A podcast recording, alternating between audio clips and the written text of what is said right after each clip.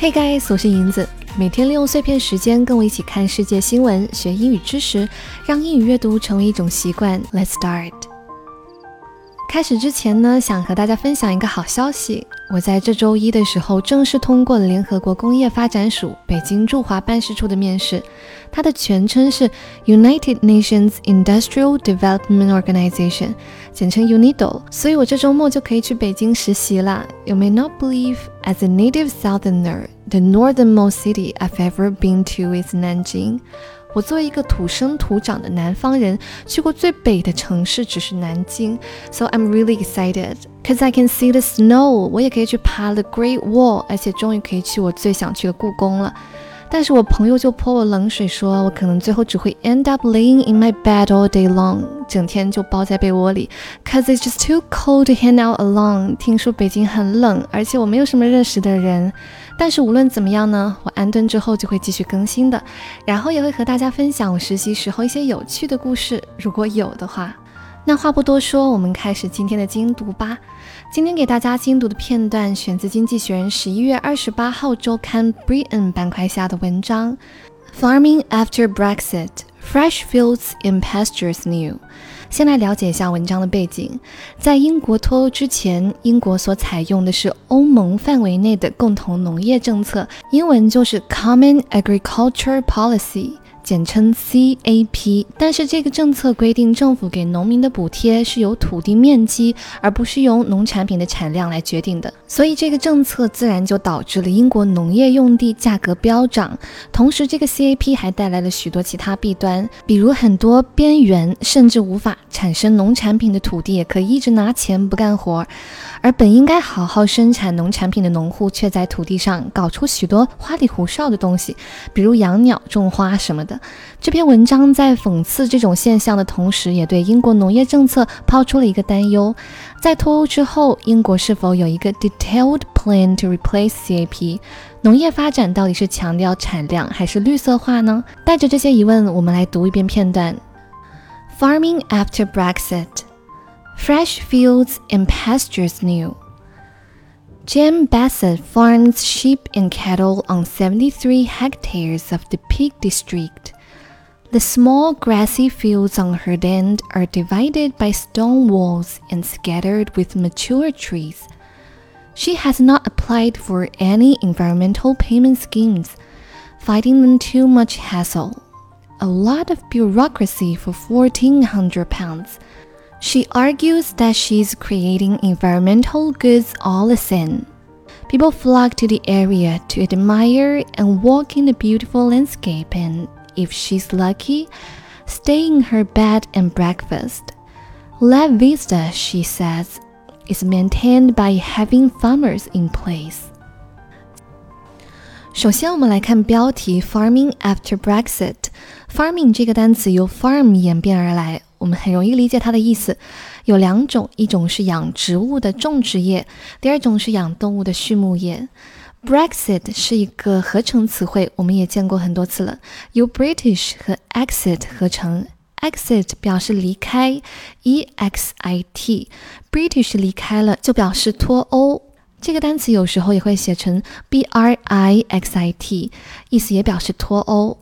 我们再来看底下的黑色标题：Fresh fields and pastures new。这个标题当中，我们可能比较陌生的是 pasture 这个单词。Pasture 重音在 p 前面，a 在英式英语当中发的是 r 的音，他们读作 pasture。但我在精读节目当中一般发的都是美式发音，读作 pasture。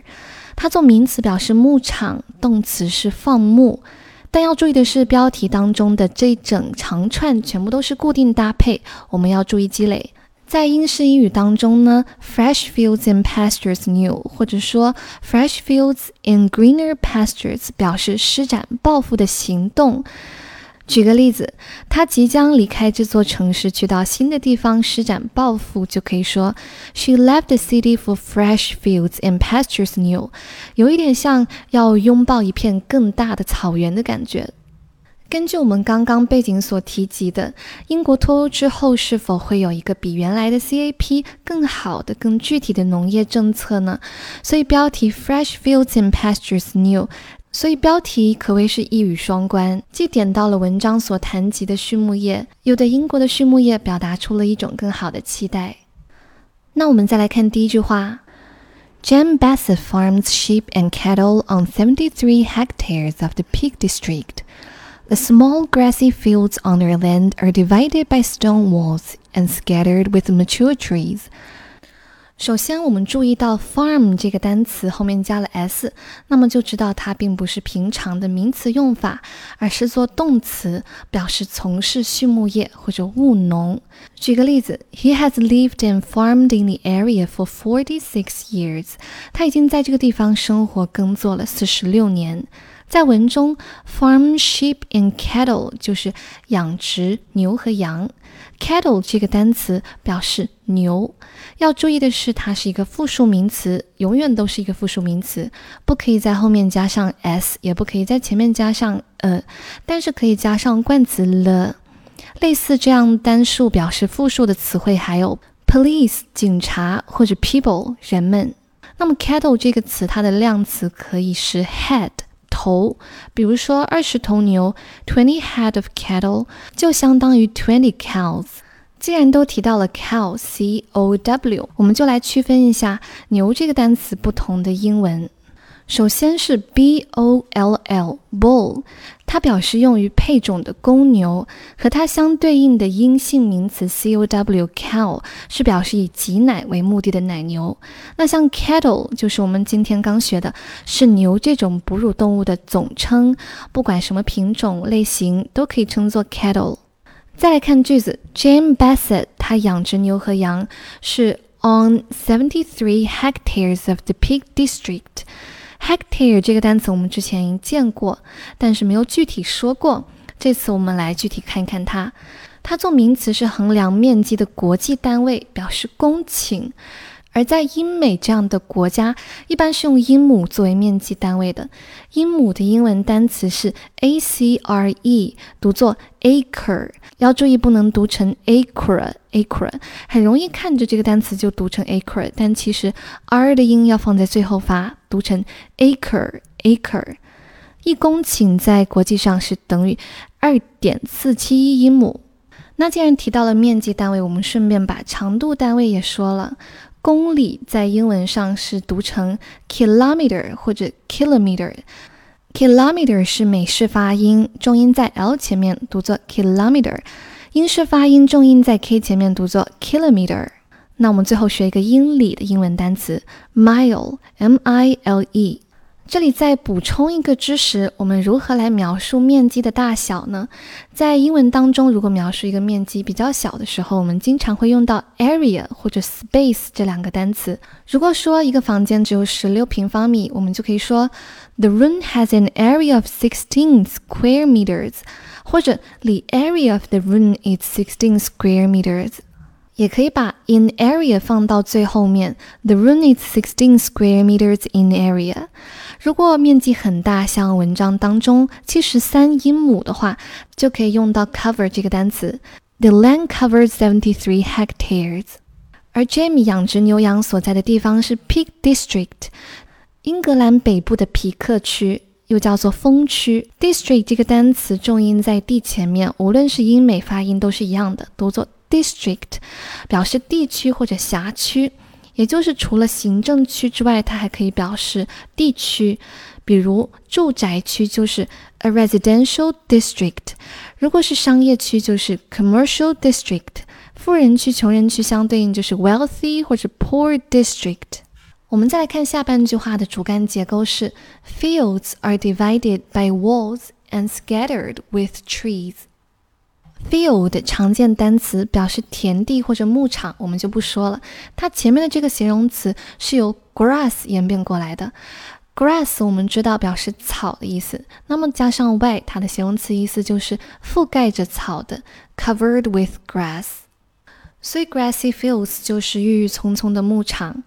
再来看这个牧场是被什么给隔开了呢？By stone walls。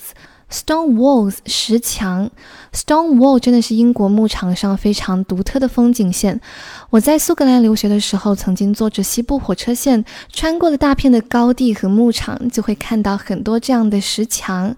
现在才明白，原来它们的作用是把草地给隔开。